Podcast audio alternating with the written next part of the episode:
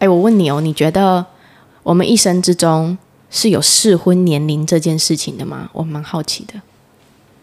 嗯，我自己觉得没有了。嘿，跟大众想的不一样。我的朋友们都会在最近感觉到，天哪！就是我的女性友人们会说，怎么办？如果过三十我没结婚，我就死定了。一个蛮灾难化的状态。是从生物取向来看吗？因为超过三十岁以后，卵子会变得不健康。哎，好像不不是哦，因为我有问说，是你担心你的生理状态还是什么？他说。不是不是不是，就是三十岁之后谁还要我啊？我不知道你听到这句话你有什么感觉？不会啊，其实我觉得有蛮多人过了三十四十以后变得很迷人啊。怎么说？就是我觉得那个适婚年龄就这种东西，它。应该说，一个人适不适合走入关系里面，我觉得那个更有更多是要去观察这个人他有没有处理好自己的情绪哦，不不能说处理，辨识，辨识最少，辨识最少知道自己发生了什么事。哦，你知道你怎么了？嗯，我觉得对啊，那但是有更多，我我刚刚讲说没有绝对的适婚年龄，其实我在想的是。每个人可以达到这个状态的时间点不一样，对对，不一样。哎，你这样讲，我就联想到那个，嗯、我是从意识到，我永远不能从关系中想要索取什么，不管是安心也好，因为因为我也曾经在过二五之那个时段的时候，有想到说，哎，我是不是接近适婚年龄？我有曾经这样想过，但我后来发现。因为你说辨识嘛，对，我辨识到我是焦虑的，嗯，因为我想要有一段关系让我安心，这才是最危险的。嗯，因为我怎么会想要从别人身上得到一份安心？对，这很恐怖呢。对，但是我觉得这个东西它其实是一个很摆荡的东西，只是我是说一个人可以愿意进，应该说，嗯，可比较适合进入关系，是你可以去思考，就是当你遇到新的。磨难，磨 难，苦难也不是啊，反正就是遇到新的新的，啊、新的挑战的时候啦，你就是你会有那个能力去处理这件事情。比如说，今天呃，你已经学会一个方法，嗯，然后这个方法它是不不能说复制，但是你知道至少好好这样讲好了，就是嗯，一个人简简单来讲啊，就是如果我们说要讲比较简单的举例就对了，就是一个如果说你住在。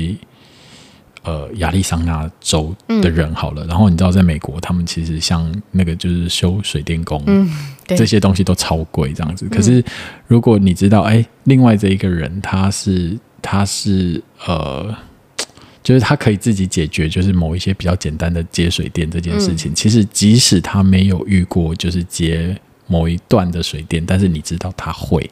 对。那遇到的时候，也许他会手忙脚乱，但是你知道，eventually 他。可以处理，可以处理这个问题。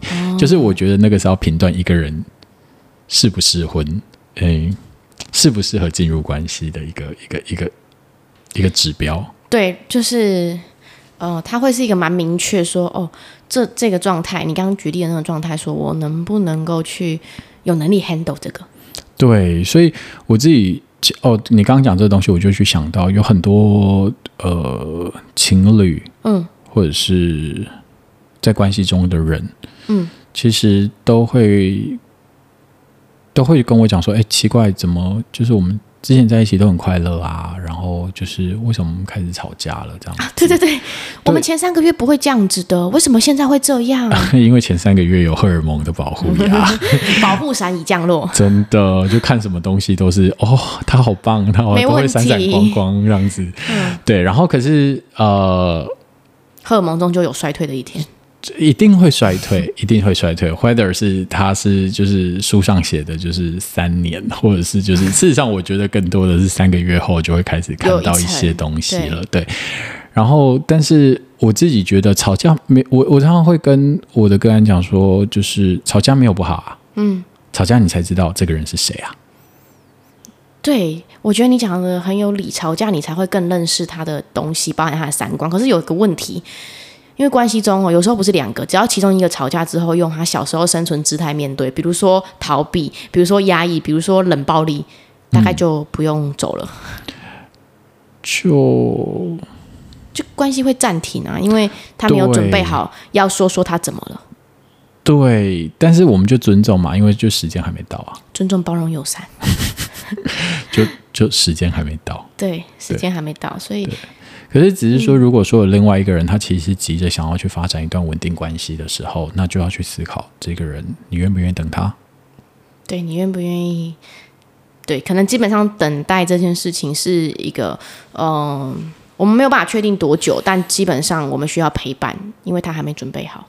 嗯。嗯，其实我觉得这个东西就是刚在刚我们的主题扣回去，就是所谓的适婚年龄，对不对？嗯、你要想说，就是所谓的适婚年龄，其实就呃，大部分人会想说，哎，有可能就会进入一个新的关系，呃，新的家庭循环的开始嘛，嗯、就是可能在一段时间，这这这不一定，这不一定，我觉得就那呃，没有给大家压力的意思，但是就是呃，如果我们去想，就很传统的那种，就是呃，不是不是说传统，就是。